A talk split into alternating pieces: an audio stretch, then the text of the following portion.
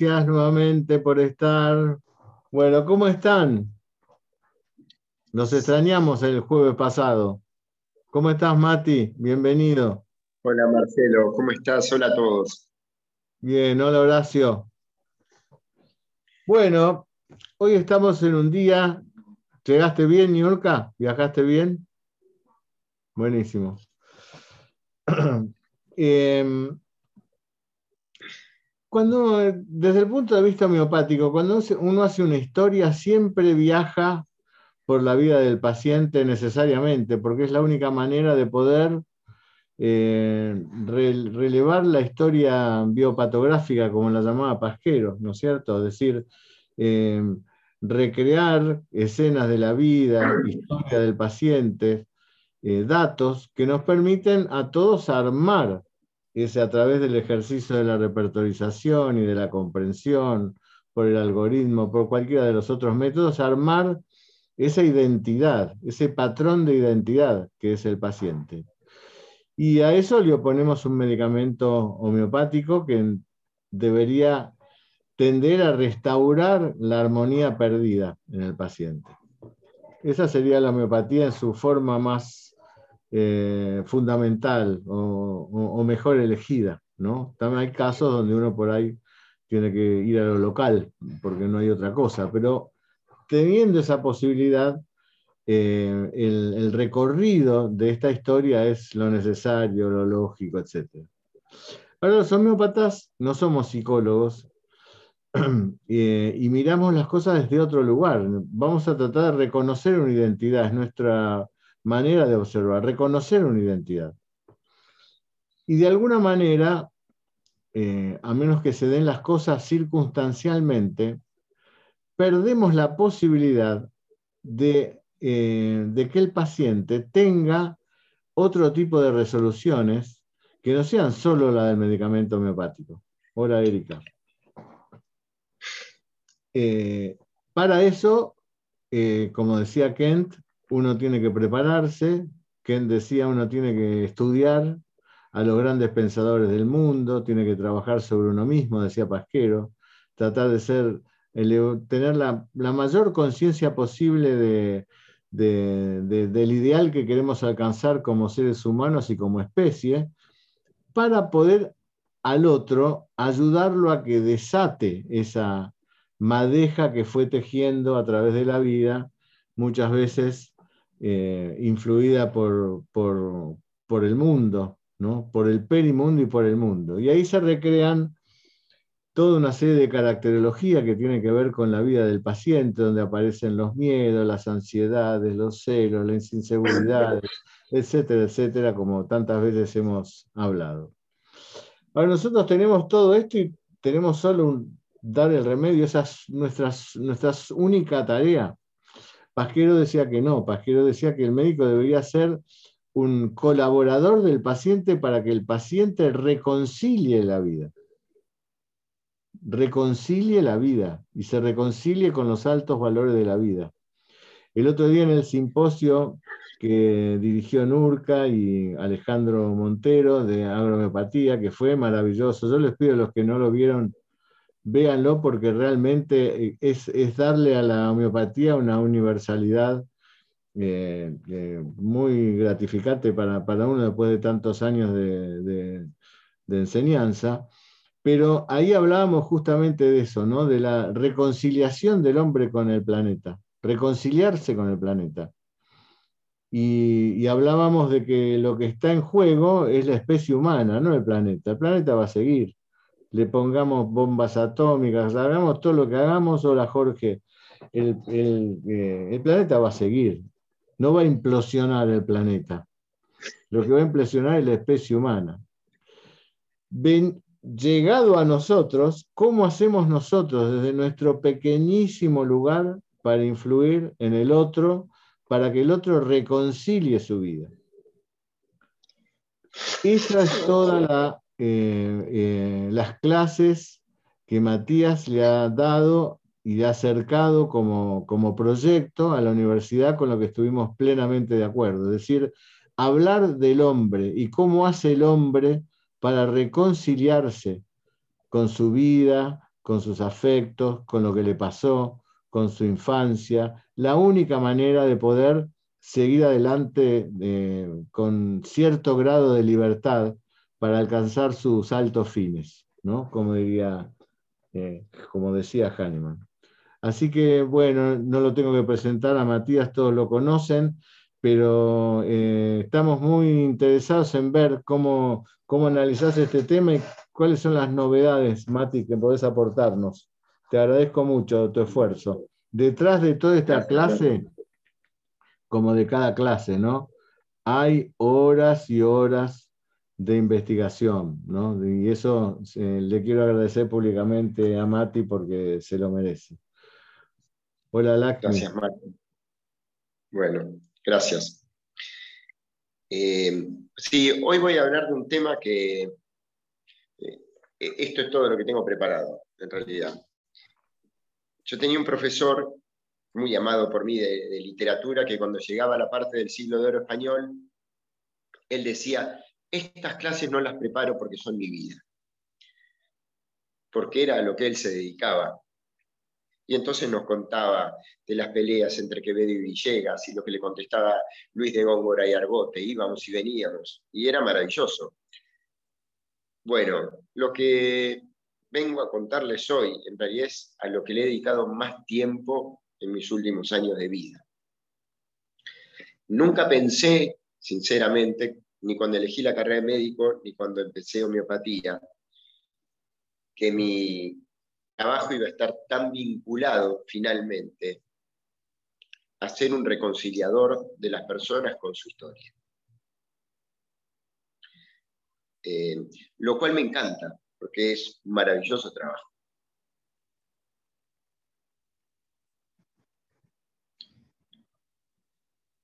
Mi vida ha sido demasiado dolorosa. ¿Cómo seguir adelante con tanto desamor sufrido? Mi infancia me ha dejado heridas imborrables. Mi padre me abandonó cuando era una niña. Muchas veces me sentí solo y desprotegido. Mi madre nunca estuvo para mí.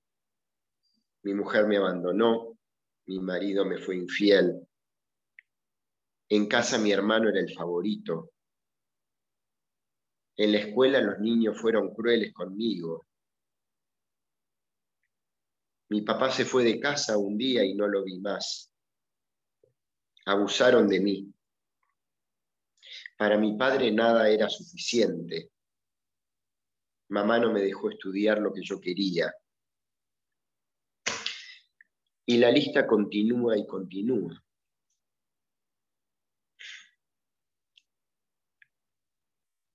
Hoy vamos a hablar del pasado y entonces vamos a comenzar hablando efectivamente, haciendo algunas precisiones, si se quiere, sobre esto de hablar del pasado, porque por paradójico que parezca, cuando hablamos del pasado en realidad no hablamos del pasado.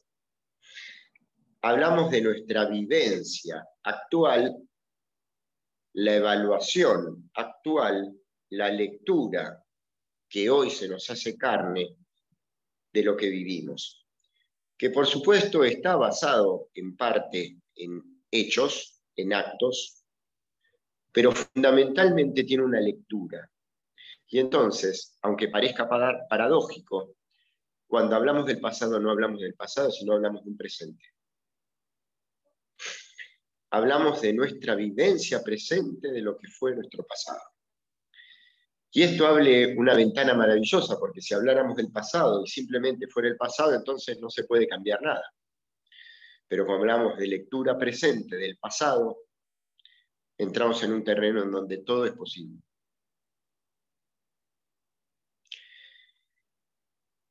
Para nosotros el pasado está atrás y el futuro está delante y vamos hacia el futuro. Y esta lectura tampoco es universal, por supuesto, y está muy lejos de serlo.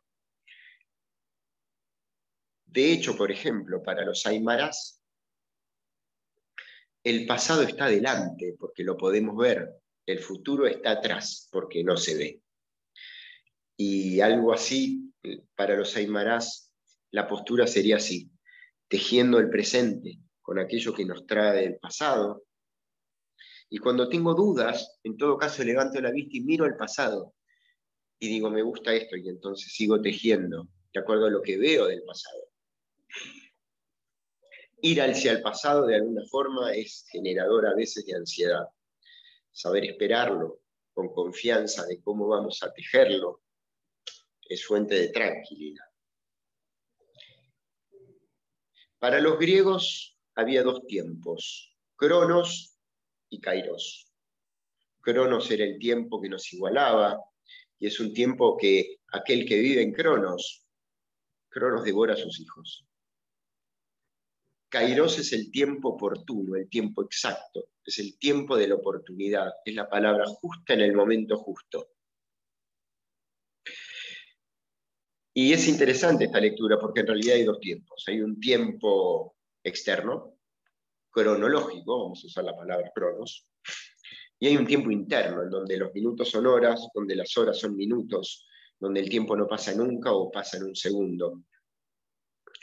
Eh, y hay en ese tiempo, además, lo que pasó a los cinco influye en lo que pasó a los doce, que a su vez influye en la lectura que hacemos de lo que pasó a los ocho. Y de alguna forma lo que nos pasa en general es otra vez la misma historia.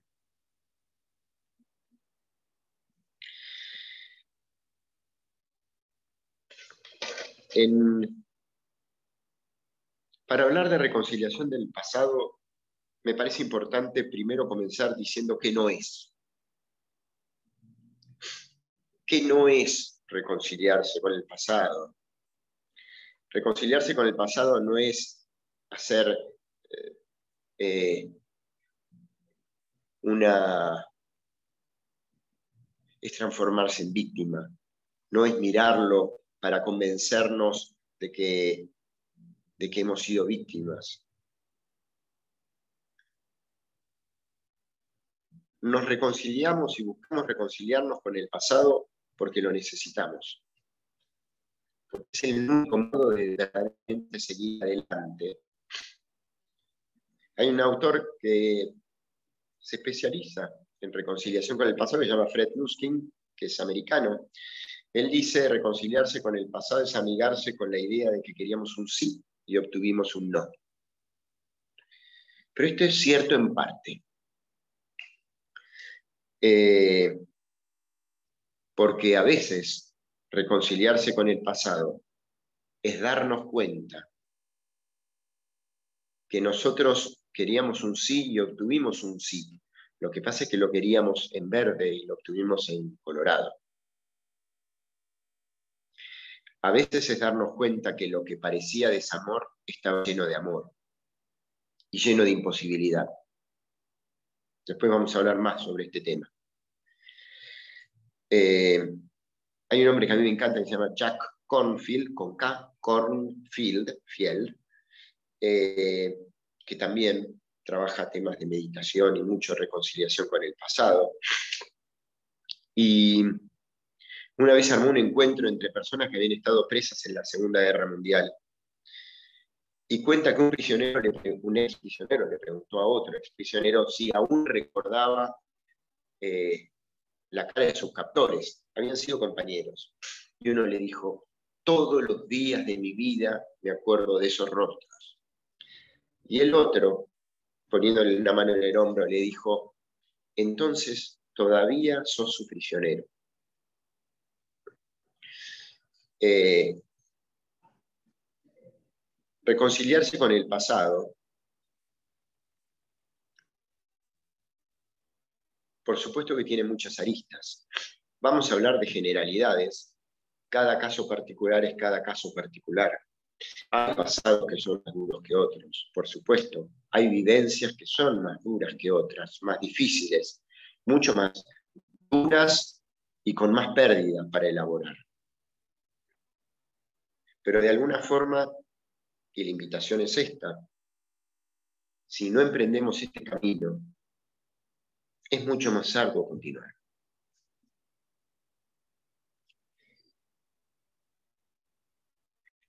El proceso de reconciliación con el pasado es algo así como un tren que pasa por distintas estaciones. Caprichosamente las elegí, no es que primero, segundo, tercero. Pero bueno, vamos, vamos a enumerarlas como un modo de, de dar contenido. Un primer elemento para reconciliar con el pasado es ser capaz de ver nuestro pasado con ojos de adulto, con ojos lo más fidedignos posibles. De alguna forma no ningunear el dolor, no decir, bueno, no pasa nada. Porque sí pasó y sí nos dolió. Bienvenidos tú, si pasado, porque a todos nos duele. De hecho, casi cualquier eh, diálogo difícil que uno tenga que tener con otras personas, uno debería comenzarlo diciendo, a los dos nos cuesta vivir. Por todos nos cuesta vivir. No se hermana esa dificultad. Todos hemos sufrido cosas en la infancia. Nos hermana ese sufrimiento. También nos ha hecho fuertes.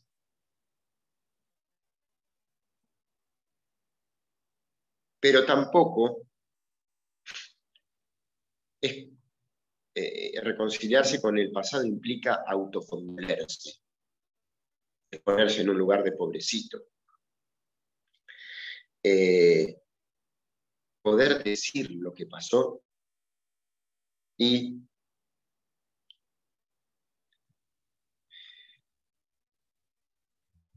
reconciliarse y perdonar. Y ahí entra una palabra que, que genera cosquillas a veces. Es muy interesante porque perdonar viene de perdonare, que es dar completamente, como aludiendo a una idea de renunciar a un crédito que se tiene. Y es muy interesante porque en inglés forgive también es dar hacia. Con lo cual, antes de la división de las lenguas entre las y latinas, estaba esta misma raíz, que es renunciar a algo y darlo. Eh, lo que pasa es que perdonar muchas veces para nosotros es ubicarse en un lugar de superioridad. Perdonar no es ponerse en un lugar de superioridad. Perdona a Dios. Eh, y a veces ni siquiera implica que renunciamos a un crédito, es darnos cuenta que nunca lo tuvimos. Creo que todos alguna vez hemos usado la expresión, bueno, sí, yo finalmente logré perdonar a mi padre, perdonar a mi madre. Y muchos de nosotros vamos a coincidir que nos han dado un montón. De hecho, si estamos vivos, es porque nos han dado lo básico para sobrevivir. Pero resulta ser que en el ser humano lo básico para sobrevivir es muchísimo. Es muchísimo y por mucho tiempo muchísimo y por mucho, mucho tiempo. Si no nos lo han dado nuestros padres, alguien nos lo ha dado. Reconciliarse en el pasado a veces es tomar eso enorme que hemos tenido, que hemos recibido, y poderlo tomar. Hay cosas puntuales que por supuesto habrá que perdonar, que es renunciar a un crédito, Pero la palabra que a mí más me gusta respecto del pasado es a sentir, es decir, sí a lo que sucedió. Después vamos a ver con qué sentido.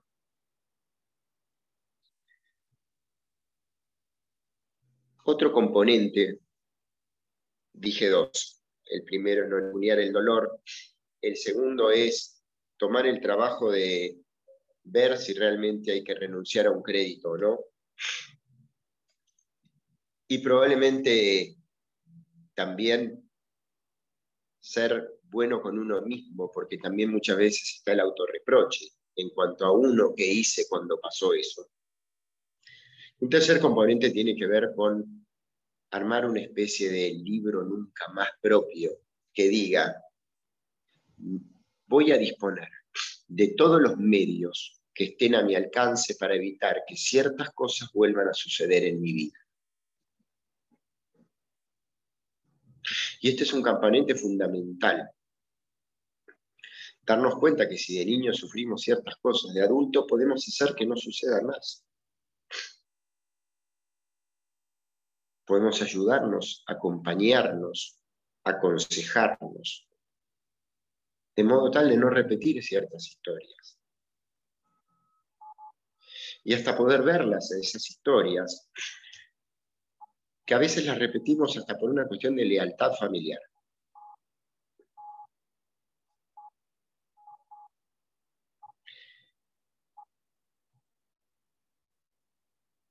tener en claro de que lo que sucedió, sucedió, tal vez se pueda releer, y lo que aún releyéndolo es terrible, eh, saber que nunca más, que nunca vamos, vamos a permitir que ciertas cosas sucedan, que nunca más nos vamos a colocar en ciertos lugares. Un cuarto componente, que es terrible pero hermoso en realidad, es darnos cuenta que muchas veces aquellas personas que nos han dañado, aún así las amamos. Eso no significa que tengamos que poner la cabeza dentro del cocodrilo. Eso no significa que tengamos que repetir historias. Pero hace bien a uno mismo darse cuenta que aún aquella persona que por ahí ah, nos defraudó o nos trató mal, igual lo queremos. Igual lo amamos. Y está muy bien. Y está muy bien. Habla bien de nosotros poder hacer eso.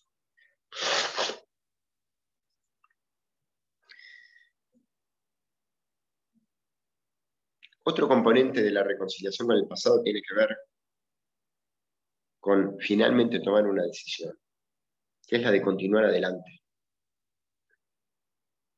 Porque el presente es hoy. Y más allá de lo que pueda haber sucedido,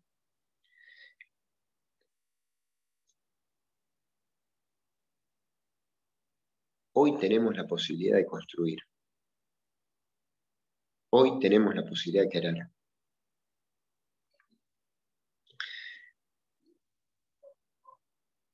Hay una anécdota que yo la cuento mucho, porque me encanta. Jack Cornfield, este americano que, se especializa en reconciliación, hizo durante un tiempo un trabajo muy importante en cárceles eh, de Estados Unidos con presidiarios ayudándolos a trabajar el tema del pasado, enseñándole herramientas de meditación, para intentar ayudarlos a reencauzar su vida. Y como encuentro final de uno de estos eh, trabajos que hizo, eh, armó un encuentro entre presidiarios americanos, el Dalai Lama y un grupito de monjas tibetanas que habían estado presas nueve años simplemente por practicar su religión. La anécdota es que uno de estos eh, presidiarios le preguntó a las monjitas si alguna vez habían tenido miedo estando en prisión. Y la monjita más joven de todas levantó la mano, pidió la palabra y respondió lo siguiente. Dijo, sí, claro que tuve miedo. Me moría de miedo. Tuve miedo de odiar a mis captores. Tuve miedo de que el odio se apodere de mí, de que se seque mi amor, de que se seque mi esperanza.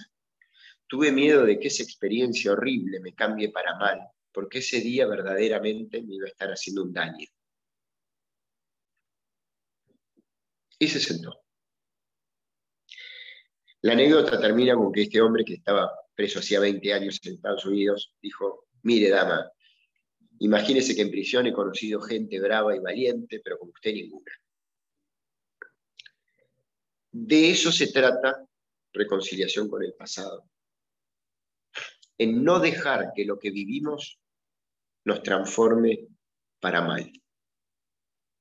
en hacer de eso abono para el bien, en darnos cuenta que el sufrimiento que tenemos, que tuvimos, muchas veces es origen de nuestra profesión, es origen de nuestra capacidad de amar a nuestros hijos.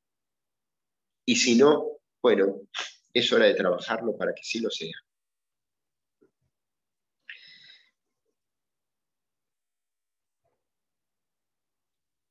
Y reconciliarse con el pasado muchas veces y fundamentalmente implica releer. Em, hace poco atendí a una mujer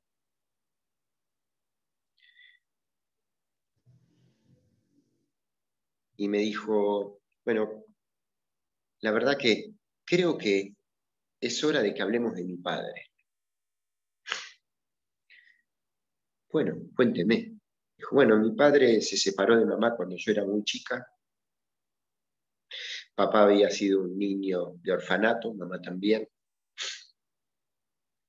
Cuando nací, a los pocos años se separaron y papá se fue a vivir a otro lugar. Y después lo veía en mis vacaciones y, y después cuando me hice grande un día, no, no quise ir más con vacaciones de él, porque no la pasaba tan bien, la pasaba mejor con mis amigos en, el lugar donde yo vivía. Y después de grande intenté vivir con él cuando tenía 24 años, eh, pero papá tenía una mujer que era como una madrastra mala y, y no me sentí en mi lugar y me alejé. Y a partir de ahí Hablamos por teléfono y nada más.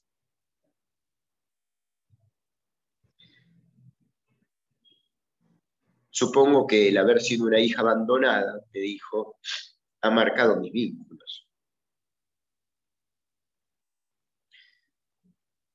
Y entonces le pregunté qué sentía ella por su papá. Y le pregunté concretamente, ¿te pusiste a pensar alguna vez que tal vez ¿Lo querés mucho? Y entre llanto me respondió que sí. Y, y entonces le hice notar que ese padre, que la había abandonado, aún así le esperaba todos los eneros de vacaciones, todos los julios de vacaciones para estar con ella. Dentro de todo lo que estaba hablando Matías, eh, hay una, un, punto donde yo quiero eh, hacer hincapié que es eh, asentir, lo que dijo él, ¿no? de asentir, de decirle, decirle sí a lo que pasó y encontrarle un sentido para mi vida a lo que me, pasó. Y en la medida que hablaba Matías, me acuerdo, me acordé de una persona. Yo en un viaje que hice que venía de, Cuba, a veces un viaje, un curso muy largo en Cuba, de, muchos días, ir por muchos lugares, hospitales y demás. Y, bueno, me, tocó el lugar del medio del avión. No pude, no pude, la, la butaca del medio y me acuerdo que tenía un hombre, un hombre a mi costado, hacia la derecha, que estaba contra la ventana, y una mujer en, la, en, el, lado del pasillo. Y estaba yo como buen 5 que soy en imprenología, todo lo que sea atrapamiento me genera tensión. Pero el hombre miraba para la ventana y la mujer dormía. Apenitas arrancó, se puso en vuelo el avión. Y en un momento eh, hubo como una sacudida del avión y el, hombre que estaba al lado mío se, despertó y me dijo, quédese tranquilo, quédese tranquilo. Yo no había hecho nada, ningún gesto ni nada, pero se ve que él me transmitió algo que él estaba vivenciando. Y nos pusimos a hablar con este hombre, ¿no? Este hombre era un pastor dominicano eh, que iba creo que a Perú, porque se bajó ahí en esa escala. Y me empezó a preguntar él de Cuba, yo le conté y él me contaba y demás. Y le digo, ¿cómo fue usted? ¿Cómo se hizo pastor? Y me dice, bueno, dice, yo tuve una infancia terrible, terrible, una infancia muy fea porque mi mamá se murió, éramos, no sé, tres, cuatro hermanos, no recuerdo. Mi padre era una persona violenta y bueno, odié mi, mi infancia porque mi padre siempre con los miedos y que no nos pasara este y no nos pasara el otro, entonces era muy rígido, nos pegaba, etcétera, etcétera. Y así fue mi infancia, mi infancia hasta la adolescencia, donde me escapé eh, y entré en un camino ahí en mi país de dominicana, de drogas, etcétera, etcétera, em, hasta que me encontré un día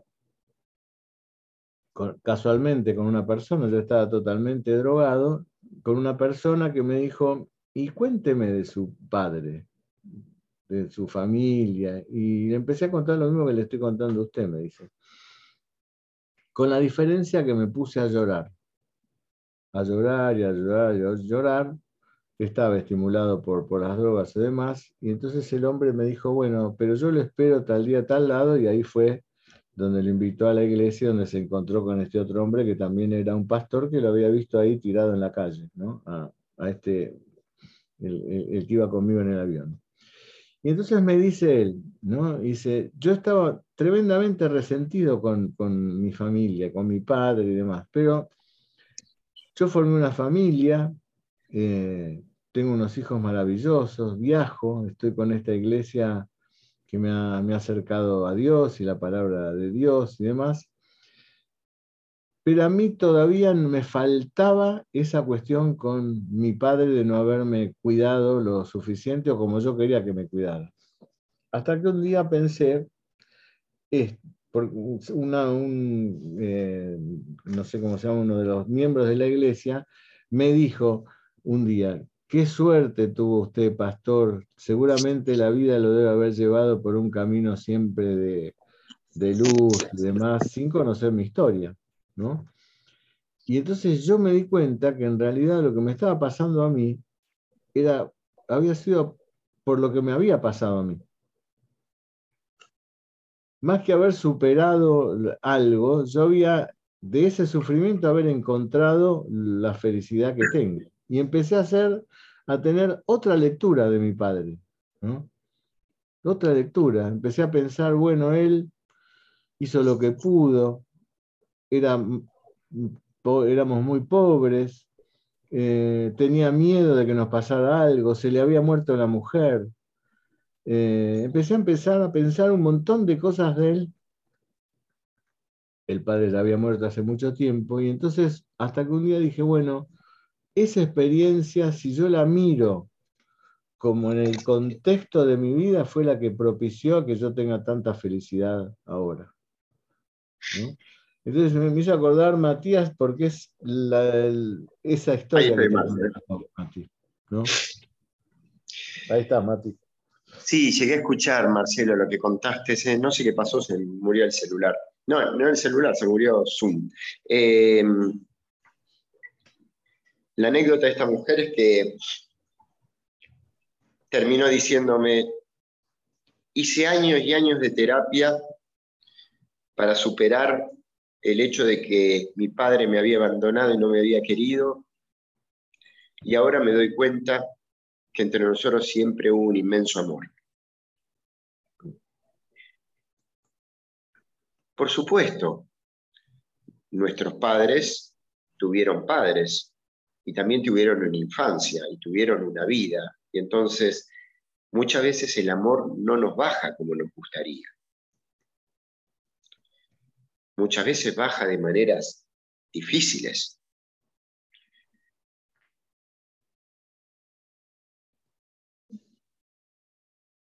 Sin embargo, la inmensa mayoría de las veces, la historia es nuestra es una historia de,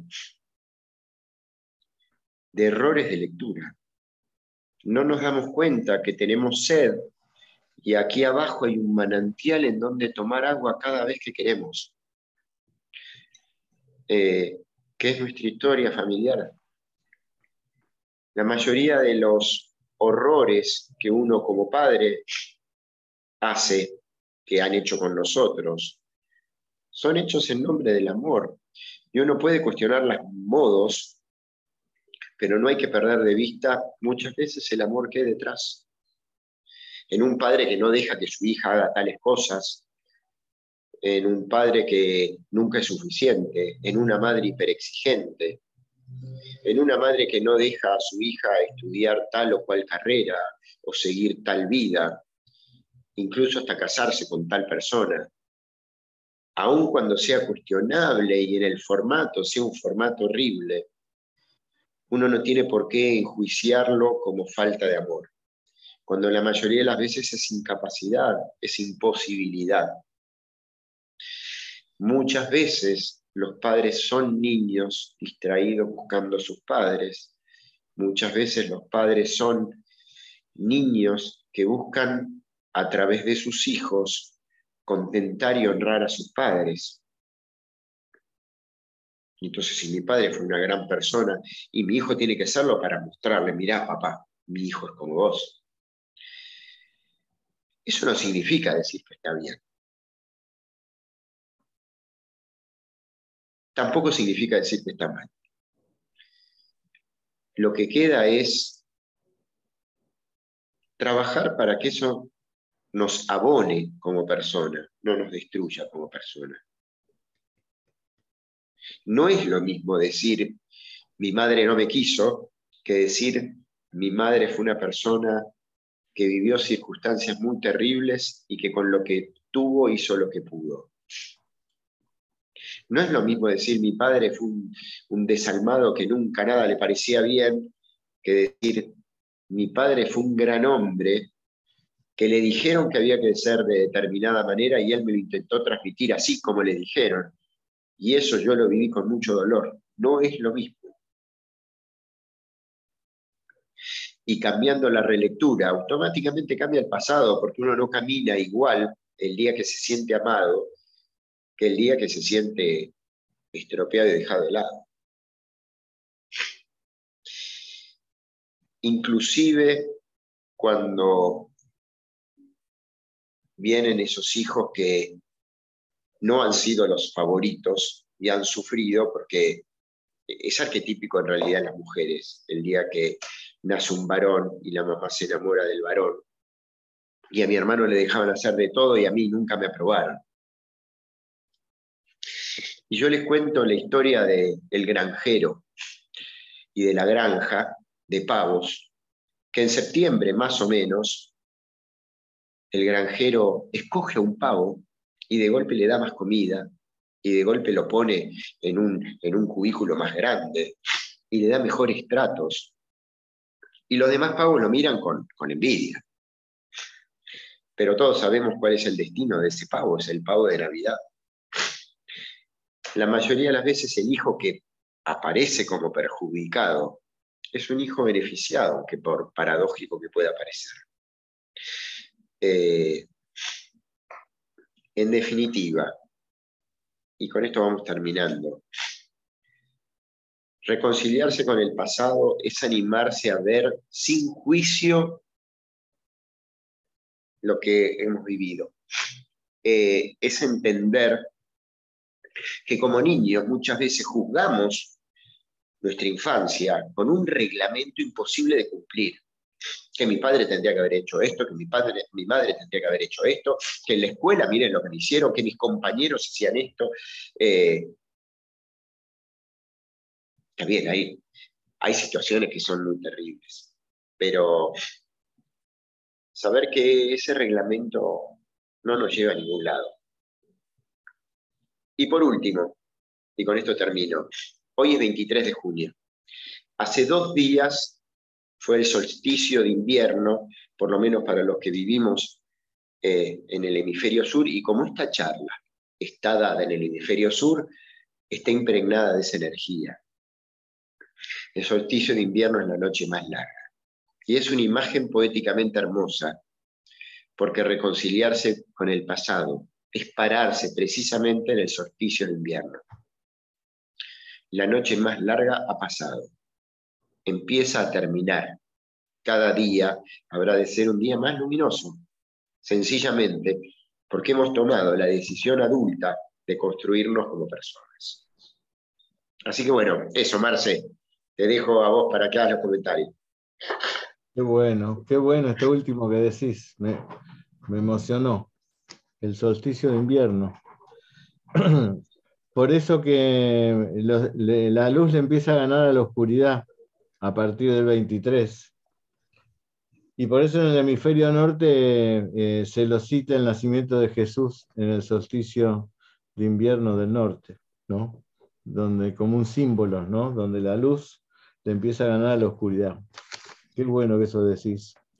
Una paciente me dijo una vez, eh, preguntándole su vida y sus cosas, eh, yo se me contaba de su matrimonio, que era un buen matrimonio y y la felicidad que tenía con los hijos, que eran bastantes, no me acuerdo cuántos, eh, y porque, bueno, porque se autoconvoca, me dice, yo no necesito convocarlos, ellos vienen. Y, vienen a, mi casa y festejan y demás. Y, le digo, qué suerte, ¿no? Y, me dice, yo todo se lo debo a mi madre. Y entonces yo ingenuamente o con el pensamiento vulgar, le digo, tan importante para, fue su madre para, para usted en su vida, fue fundamental. Em, em, y le digo, digo, claro, eh, seguramente su madre era contenedora, no, no, mi madre nos abandonó. Ella trabajaba y nosotros no teníamos abuelos. Así que estuvimos así, a veces nos cuidaba la mucama, a veces nos cuidaba la vecina. Pero de muy chica yo comprendí lo que yo quería para mí y lo logré. Si mi madre hubiera sido de otra manera, por ahí yo ahora no sería tan feliz. ¿no? Y me hablaba de pobre mamá. O sea, lo que se perdió, pobre mamá, lo echó toda la vida por ser una gran ejecutiva, ¿no? sin haberlo logrado tanto, y después el cáncer, y después la muerte, y así partió. Yo no, yo no voy a partir así. Así que esto es muy cierto lo que decís. Yo, te diría que ahí hay un tema que es muy importante, que es entender que parte de la reconciliación de esa mujer con el pasado es, es poder tomar la fuerza de su mamá que le usaría para ser empresaria, empresaria, y que esa madre algún brote sano dejó en esa hija para que tuviera esas ganas de ser y de buscar otra cosa. Y esa misma fuerza ella la puede usar para ser una gran persona, gran persona, y punto. Tengo un paciente que, hijo de un empresario de esos tiburonescos, y el trabajo fue ayudar a este hombre que viera, no él, no me quiero parecer a papá, sino como vos papá, pero a mi manera, y él es un gran ejecutivo de una ONG, y es un gran hacedor de bien, igual de tiburón que su padre, pero con otro contenido. Eh, y entonces, bueno, en el decir de Hellinger, como vos papá, pero a mi manera. que es, en ese a mi manera está todo, ¿no? Sí, sí, sí, sí. Eso es un pensamiento brillante de, ver. Em, otra cosa interesante, perdonar no es olvidar. No, para nada. Perdonar es comprender para poder seguir hacia adelante eh, de una manera más eh, productiva para uno. ¿No? Porque estos sentimientos de rencor y demás en los que uno puede estar envuelto son peor para uno. Totalmente. No influyen en la historia con los padres. Nunca pararse del lado de la víctima le aporta mucho a la víctima. En realidad, eh, no se trata de, de justificar o decir que está bien lo que hizo el victimario, pero a veces poderlo comprender desde dónde lo hace coloca en otro lugar, automáticamente. Nos saca a nosotros de un lugar y pone en otro. Claro. Eh, es el juicio respecto de lo que pasó el problema. Claro, así es. Es, es, papá se fue, era un desalmado. Y no, probablemente no, seguramente no. Y si lo fuese, eh, la Vedanta te diría, bueno, es el camino de uno. Es como le dijo Krishna Arjuna en el Bhagavad Gita. Estás en medio de una guerra y tenés que pelear con tus eh, familiares y con tus maestros, pero es tu camino. Este camino lo tenés que aceptar e ir a la guerra. Es decir, lo más difícil de uno es aceptar que esto que nos pasa es el camino elegido por uno, quizás en otras dimensiones o en estas alturas de uno, ¿no? Eh, que no es porque sí. ¿no? El otro día veía eh, una, una, presentación de una persona que dicen que es una de las personas más, eh, de más dinero en el mundo. ¿no? por supuesto es una lectura absolutamente superficial la que voy a hacer. ¿no? Eh, estaba en la presentación de no sé qué cuestión, de, qué proyecto que había, tenía él ahora con todo ese dinero y demás y toda esa cuestión.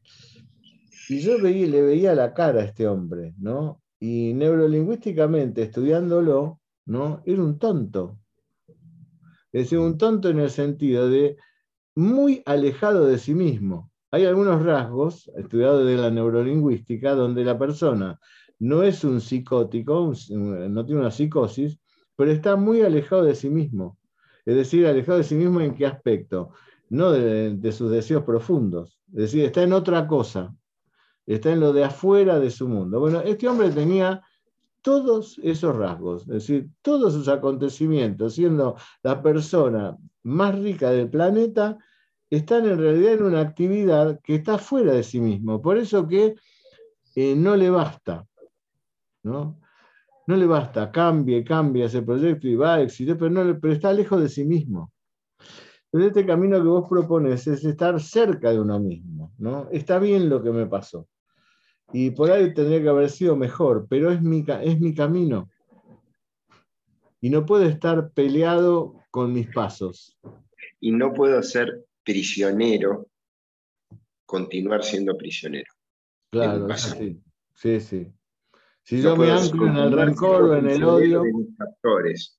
Claro. Eh, hay, un, hay un constelador español, catalán, que se llama Joan Garriga, que muchas de sus cursos comienza preguntando, bueno, ¿cuántos de ustedes sienten que...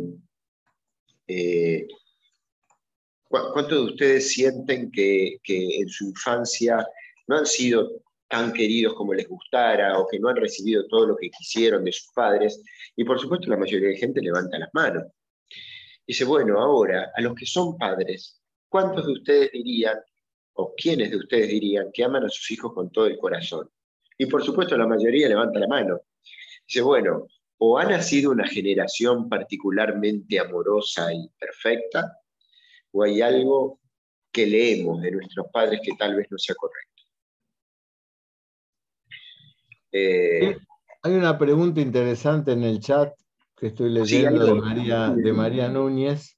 Dice, ¿qué parte de nuestro cerebro, de nuestro ser, sostiene esos reglamentos? Uno trabaja años, pero persisten esos dolores de abandono. Muy interesante la pregunta de María. A ver, el, el, cerebro podemos encontrar la parte arquitectónica, es como irrelevante. En realidad, en primer lugar, tiene que ver con cuestiones sistémicas aprendidas como en forma absolutamente inconsciente eh, y que tiene que ver además en nuestro origen de, de, niños como niños y el niño se para en su necesidad como una cuestión absoluta. Entonces, uno cuando se para como niño frente a sus padres dice, yo quería que me den 10 caramelos de naranja. ¿Y cuánto que quiero? 10 y de naranja. Y en ese sentido hasta tenemos que aceptar que reconciliarse a veces es abandonar una idea infantil, de que las cosas tendrían que haber sido como yo quería. Y silencio, y más respeto, y realmente muchas veces más respeto, porque nos han dado mucho, y si estamos acá intentando ser mejores personas, y si cuando termina esta charla intentás ser buen padre, buena madre, buen amigo, buen esposo, buena esposa o buen amigo, es porque has recibido, y hemos recibido, todos hemos recibido mucho.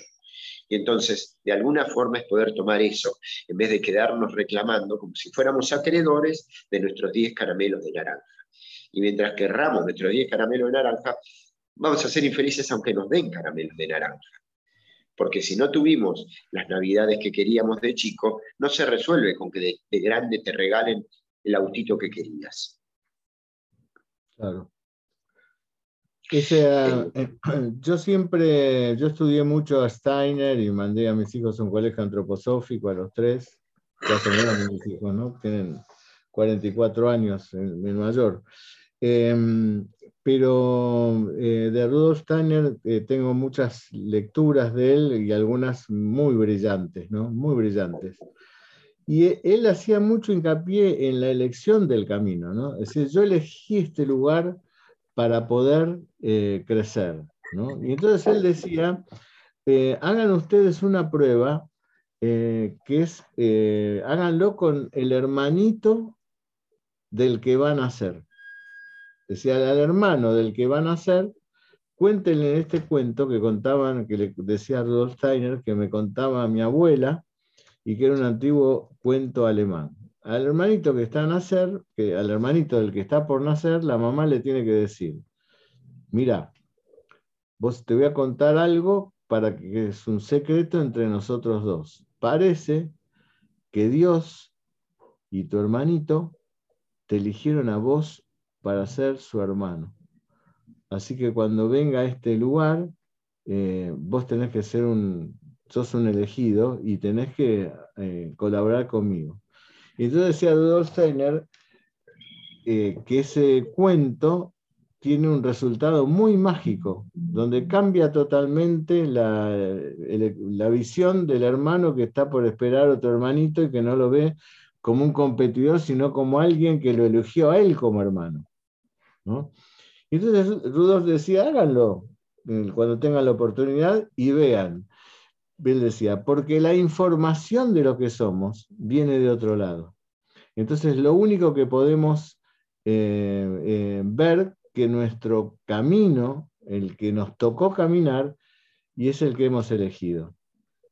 Entonces no tenemos que resignarnos, pero tenemos que agradecer que si yo tuve un padre, un ogro, algo me, me está enseñando. Pobre él que tuvo que ocupar ese personaje de odio, de, de, ogro, cuando lo peor que nos puede pasar a nosotros como padres es no darnos cuenta de nuestros hijos y no poder disfrutarlos. Así que el mensaje de reconciliación está en eso que vos dijiste bien, de asentir con lo que sucedió, ¿no es cierto? Ni olvidarlo, ni quedarse anclado en esas eh, eh, situaciones de, de, rencor, de odio, de, o de pena, del pobre de mí, que es el peor de los, de los personajes, ¿no? Ahí está Niurka. Niurka, hola. Hola Matías, excelente. Me encanta ese, ese tema. Yo, personal, yo tengo dos hermanas y me llevo muy bien con ellas, pero con la pequeña, la más pequeña, pues me llevaba fatal hasta, pues no hace tanto. Entonces, pero a mí a los cuatro años, justamente nació mi hermana, a los cuatro años nunca entendí, y es que me llevaron a vivir, yo vivía en, en casa de mis padrinos, y no sabía por qué, y siempre que le preguntaba a mi madre, y que luego no había querido regresar y estuve viviendo dos años. Bueno, tanto fue y tanto fue, y gracias a la impregnología empecé a averiguar y averiguar, y resulta que en ese tiempo, soy mi hermana, pero a mi mamá le detectaron un eh, quiste en el, en el ovario y tuvieron que operarla. Entonces, por eso me llevaron a otro lugar porque no había quien me cuidara porque yo en mi mente que decía, había nacido mi otro hermano y no me llevaron a ninguna parte, porque cuando nace esta me llevan, me quitan, me abandonan, ¿no? Me regalan o algo así. Era lo que estaba en mi mente. Y la importancia de hablarle a los niños y de explicarle, porque si me habían explicado así, hubiera sido distinto. Porque hubiera entendido, porque eso de que eres chiquita y no entiendes, eso no es así. Estuve toda mi vida culpando a mi hermana de algo que no tenía la culpa. Claro. Sí. Y, yo agregaría algo, y es, lo que de niña viviste como un desamor y un abandono y un me regalaron, que lo dijiste en broma, pero lo, lo dijiste, en realidad es buscaron ponerte en un lugar para que te cuiden. Sabiendo que no iban a poder cuidar de vos adecuadamente, eligieron dónde recibas los cuidados. Y de hecho, bastante bien lo habrán hecho, porque sos una persona de bien que busca trabajar y está todo el día sonriendo. Así que, en realidad, uno puede quedarse reclamando el 20% que no le dieron o puede nadar en la abundancia del otro 80% que se recibió. Exacto, exacto. Sí. Porque cuando uno descubre ese 80%, uno puede parar y decirse, ¿cómo nunca me di cuenta que mi familia estuvo compuesta por un montón de gente que se amó profundamente, llena de dificultades? Y eso solo alcanza para darse cuenta que hay amor por todos lados. Exactamente. Pero a donde voy es que yo siempre lo que estaba era buscando la respuesta. ¿Y qué pasó? Porque nada me, me, me coordinaba. Claro, yo, toda la gente me dio mucho amor, yo me sentí rodeada y yo con todo eso hice lo, yo sí seguí para adelante y seguí creciendo, es decir, yo me llevaba, pero había una, una tirantez con esta hermana que no era eso, ¿no? Tampoco, nos llevamos fatal, pero hasta que no entendí qué pasó, eso se rompió completo, sí, que fue, fue chistoso. Dice Carolina, eh, poder nadar en la abundancia de lo que sí tenemos, de nuestro propio paraíso, está muy bien eso. Yo volviendo a tu historia, que ya la conocía, eh, justamente por, esta, por, por estas indagaciones, yo me acuerdo que por, tuve la suerte de poder ayudar mucho a una mujer, mucho, una mujer que tenía una historia muy particular, porque ella había sido criada con los tíos pero la familia de ella, que era, tenía tres hermanos eh, de ella, con sus padres, vivían ahí enfrente, que en diagonal a la casa. Entonces ella, desde bebita, vivía con los tíos eh, y nunca había entendido por qué, porque le habían dicho que era la tía y era el tío, y por qué ella, no sé, yo a veces miraba desde el balcón y veía a mi familia que iban todos los, mis tres hermanos, con mi mamá y mi papá, se iban a cenar o se iban de vacaciones, y yo estaba siempre con mis tíos. Por supuesto había relación familiar y demás, pero ¿por qué yo era de mis tíos? ¿no? Y, y me hice lo que, y me, lo que me detonó, lo que, lo que yo impulsé a esta mujer a decirle, a, que investigara, porque ya había muerto la madre, habían muerto los tíos, había muerto, no, eh, es eh, que me dice lo que sí yo recuerdo de mi mamá, que mi mamá eh, cuando nos me veía y demás, lagrimeaba. Lagrimeaba, y me veía y lagrimeaba. Y yo eso me daba más bronca todavía, pero yo decía, ¿por qué? ¿Por qué esta cuestión? Y entonces yo le dije, bueno, pero vos indagaste alguna vez por qué? No, bueno, este era así, pero vos tenés que tener algún familiar cercano que conociera la historia de por qué eso. ¿Por qué pasaba eso? De que vivía así, no, bueno, entonces la cuestión que me viene con esta, con esta respuesta. Me dice que un día en el consultorio rompió en llantos esta mujer, había podido comunicarse con una prima de ella, mayor que ella, que vivía, no me acuerdo lugar, pero no vivía acá en Buenos Aires, que le contó esta historia. La mamá y la tía habían quedado embarazadas al mismo tiempo la mamá de ella, la tía de eh, otro embarazo. La tía pierde el embarazo y la mamá de ella tenía tres hijos. Y la tía era muy querida por la mamá de ella, que era menor, porque la había protegido mucho durante la infancia.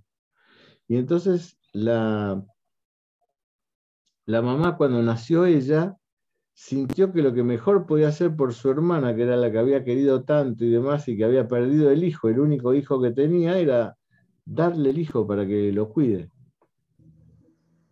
Entonces ella fue cedida como por un acto de amor de la mamá, más allá del dolor que lo arrastró toda su vida.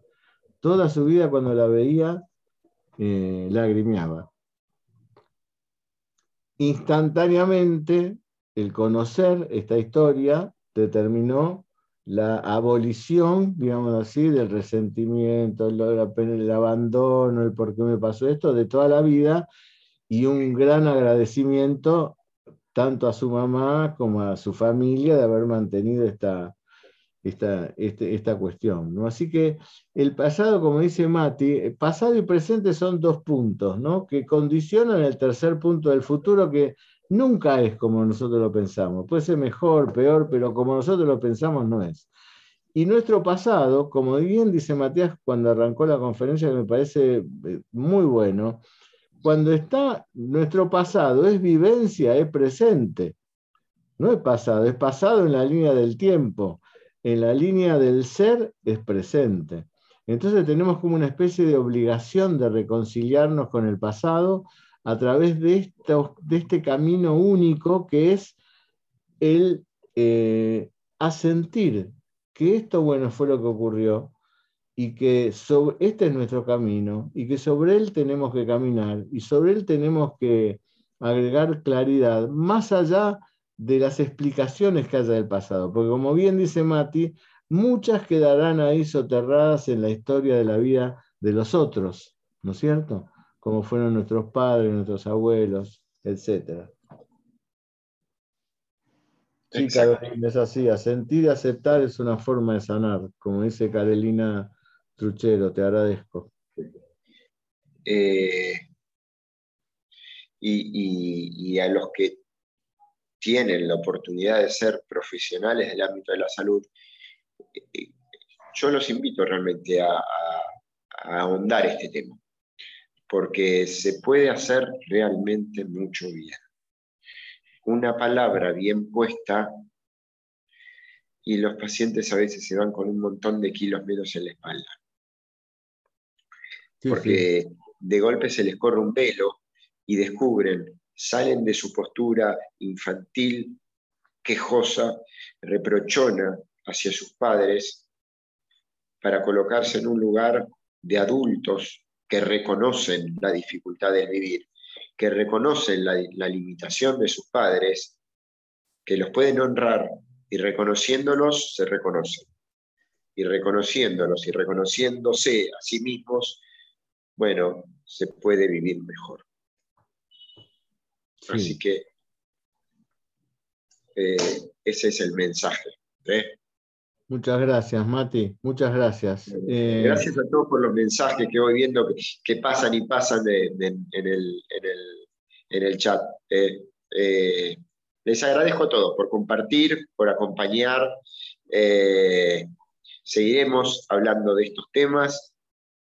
Eh, y un poco, bueno, eso simplemente, que cada uno relea como pueda, los invitamos a releer su pasado y a mirar con ojos no enjuiciadores, sino con ojos bondadosos lo que sucedió. Yo creo que, que, mm, es un lujo tenerte, Matías, entre las personas que integran este espacio de la universidad. Y mm, invito a, que ahondes este espacio, ¿no? O sea, tenés que generar un espacio donde se hablen estas cosas, ¿no? Vamos a ver, sí, sí, sí, te está hablado y algo vamos a hacer. Cuesta, pero sí, sí, sí, cómo no, vamos a hacer algo. Así es. Bueno, gracias a todos. Que tengan un hermoso jueves y una hermosa semana. ¿eh? Gracias, querido. Les mandamos un abrazo muy grande. Gracias por compartir y nos vemos el jueves que viene. El jueves que viene hay materia médica, ¿no? Eh, Exactamente, sí. No, el jueves que viene sí, es discusión. Eh, La mesa redonda. exactamente, mesa redonda con, invitados eh, de lujo, la verdad. Buenísimo, buenísimo. Bueno, muchas gracias a todos. Hemos tenido una linda charla, les mandamos un abrazo muy grande y nos vemos el jueves. Abrazo fuerte, gracias Matías, gracias a ustedes.